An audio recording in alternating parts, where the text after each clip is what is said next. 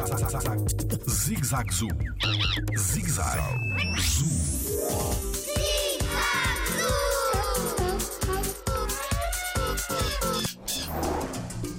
O que é polinização? O meu nome é Tiago Carrilho e sou biólogo no Jardim Zoológico.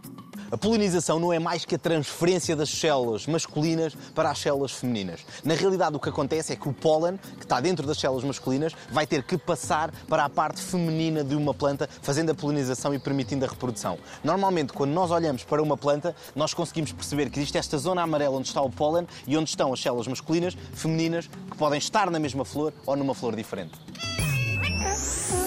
Jardim Zoológico. Pela proteção da vida animal.